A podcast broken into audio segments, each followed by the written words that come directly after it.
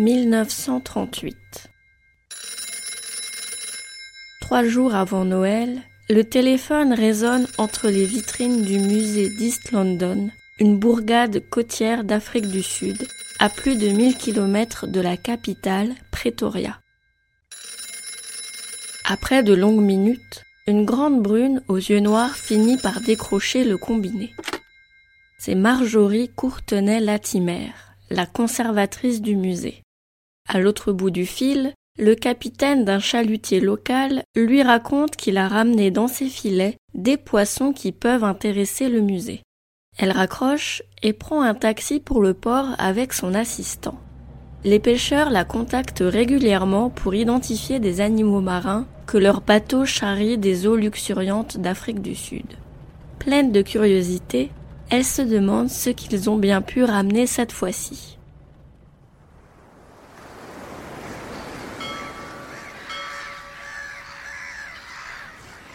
Sur le Nérine, elle commence à faire le tri dans un immense tas de poissons morts.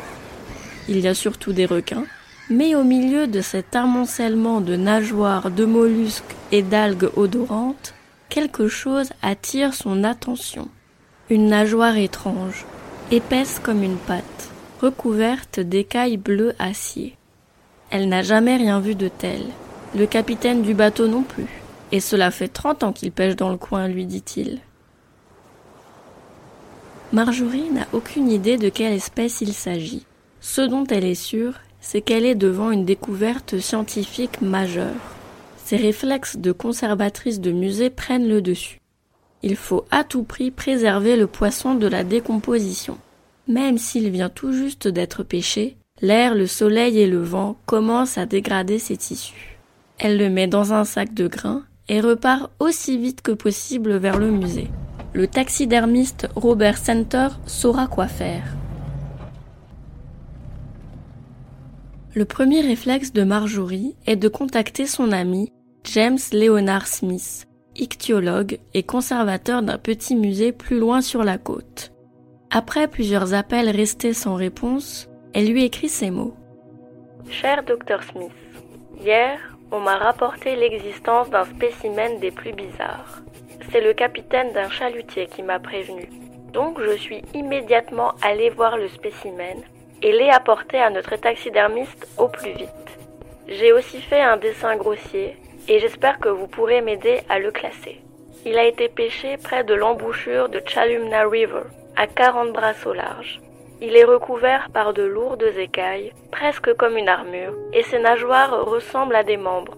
Elles sont écaillées jusqu'à une fine frange de filaments. La dorsale épineuse est recouverte de toutes petites pointes blanches. Je serais très heureuse que vous me donniez votre avis, même si je sais que cela n'est pas évident à partir d'une telle description. Cordialement, Marjorie Courtenay-Latimer. Tous les jours, Marjorie va voir le courrier. Elle reste à proximité du téléphone pour être sûre de l'entendre sonner. Je ne pensais plus qu'à ça, confie-t-elle bien des années plus tard. Le 3 janvier 1939, une lettre de Smith arrive enfin. Marjorie dévore avec impatience les lignes écrites par son confrère. D'après votre dessin et votre description, le poisson ressemble aux formes de vie qui se sont éteintes depuis de longues années. Mais j'aimerais le voir avant d'en dire plus. Cela serait remarquable qu'il ait un lien avec la préhistoire. En attendant, conservez-le bien et ne prenez pas le risque de me l'envoyer. J'ai le sentiment qu'il a une grande valeur scientifique. Marjorie partage le sentiment de Smith. Ce poisson n'est pas comme les autres. Avec son aspect cryptique venu d'autres âges, c'est comme si elle venait de pêcher le monstre du Loch Ness. Le lendemain de la lettre, Marjorie reçoit un appel de Smith. Au téléphone, sa voix est pressante et pleine d'angoisse. Il n'a pas dormi de la nuit, lui a-t-il raconté. Et cela fait trois heures qu'il attend que la connexion téléphonique soit faite. Il doit savoir une chose. Que sont devenus les tissus mous du poisson, ses viscères? Elle l'informe que le taxidermiste les a retirés. De toute façon, ils allaient pourrir. Smith soupire de douleur et demande s'il n'est pas encore temps de les récupérer. Il peut y aller lui-même, fouiller les ordures s'il le faut.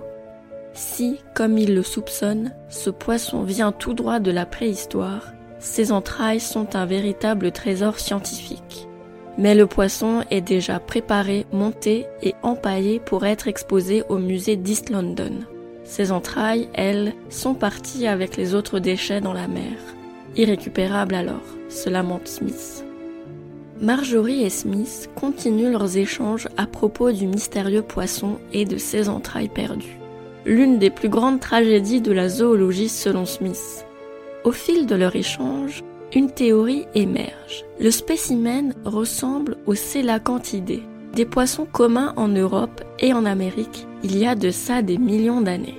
Smith doit le voir de ses propres yeux pour confirmer cette théorie hallucinante, car les célacanthidés que les scientifiques connaissent sont uniquement des fossiles. Le plus jeune a 66 millions d'années. Comme plus personne ne l'avait vu vivant depuis, on pensait que le poisson avait péri en même temps que les dinosaures à la fin du Crétacé. Mais la trouvaille de Marjorie rebat toutes les cartes.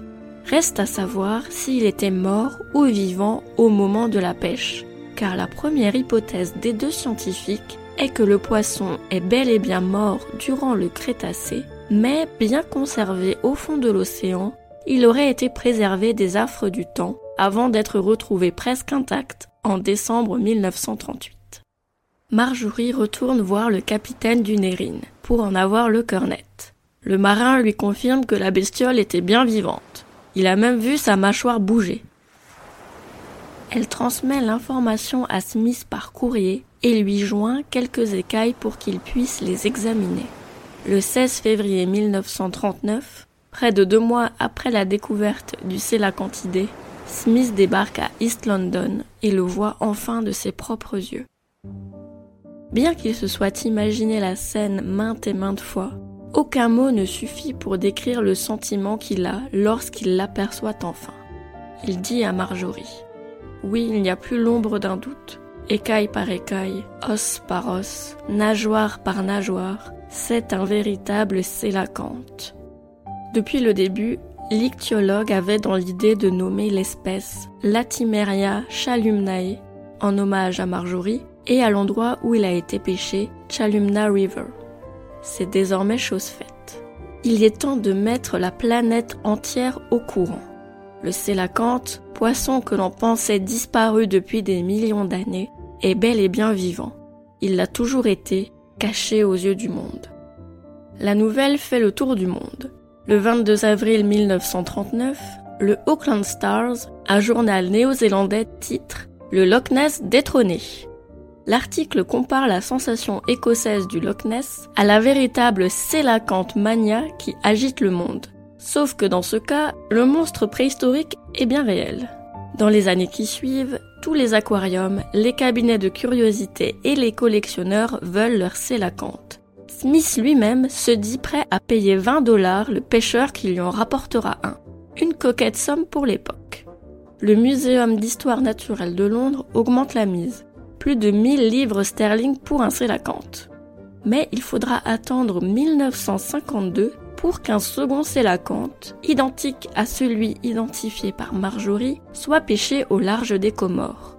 Les pêcheurs comoriens connaissent bien le sélacanthe. Ils l'appellent Gombessa et s'étonnent un peu de l'engouement qu'il suscite. Ils en prennent deux à trois chaque année dans leur filet, souvent la nuit. Mais c'est seulement le deuxième connu du monde occidental. Le sélacanthe occupe une place à part dans l'arbre du vivant. On l'a d'abord découvert sous la forme de fossiles. Les datations le placent entre 400 et 600 millions d'années dans le passé, et si le sélacanthe actuel est le portrait craché des spécimens fossiles, il a bel et bien évolué pendant tout ce temps. Sa biologie et son comportement sont très différents de ses lointains aïeux. Toutes sortes de théories sont émises à son sujet. Une a notamment fait couler beaucoup d'encre. Avec ses nageoires en forme de pattes, le sélacanthe serait le chaînon manquant entre les animaux aquatiques et terrestres. En effet, Génétiquement parlant, il est plus proche des tétrapodes, les animaux à quatre pattes, que des poissons. Smith pense même qu'il peut utiliser ses nageoires pour marcher sur le plancher océanique, et que ces dernières lui auraient aussi permis de conquérir la terre ferme.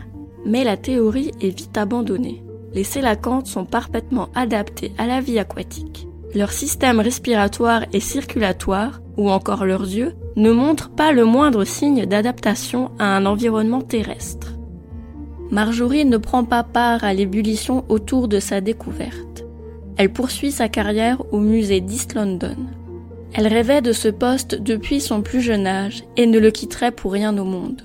À la fin de sa vie, elle se confie sur l'histoire du sélacanthe à une journaliste qui publiera un livre en 2001, A Fish Caught in Time. Marjorie Courtenay-Latimer meurt à l'âge de 97 ans en 2004. Évidemment, l'histoire du sélacanthe ne s'arrête pas là. En 2007, une deuxième espèce de Latimeria est découverte en Indonésie, Latimeria menadoensis. Les sélacanthes sont considérés comme menacés d'extinction, bien que les scientifiques ne connaissent pas leur nombre exact. S'ils ne représentent pas d'intérêt alimentaire direct, ils sont mis en danger par la raréfaction de leurs proies qui, elles, sont pêchées en abondance. Le sélacanthe a eu un impact indéniable sur la science, mais aussi sur la pop culture. Le film L'étrange créature du lac noir a fait sensation à sa sortie en 1950. L'histoire narre la découverte de preuves fossiles du chaînon manquant entre les animaux aquatiques et la Terre. Une expédition est diligentée en Amazonie où les scientifiques s'aperçoivent que la créature n'est pas fossilisée mais vivante et qu'elle a un goût prononcé pour les jolies femmes. Ce scénario est largement inspiré de l'histoire que je viens de vous raconter, celle du Sélacanthe.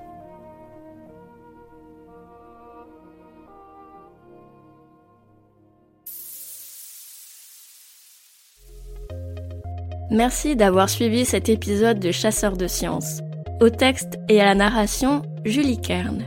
Pour ne pas manquer nos futurs épisodes, n'hésitez pas à vous rendre sur le lien en description pour nous retrouver sur les plateformes d'écoute ou à chercher Chasseurs de sciences sur vos apps audio préférés. On est aussi sur Apple Podcast, Spotify, Deezer, Podcast Addict et tous les autres. Et si votre app audio de prédilection n'est pas dans la liste, envoyez-nous un message et on se dépêchera d'arranger ça. À très bientôt pour une future expédition temporelle dans Chasseurs de sciences.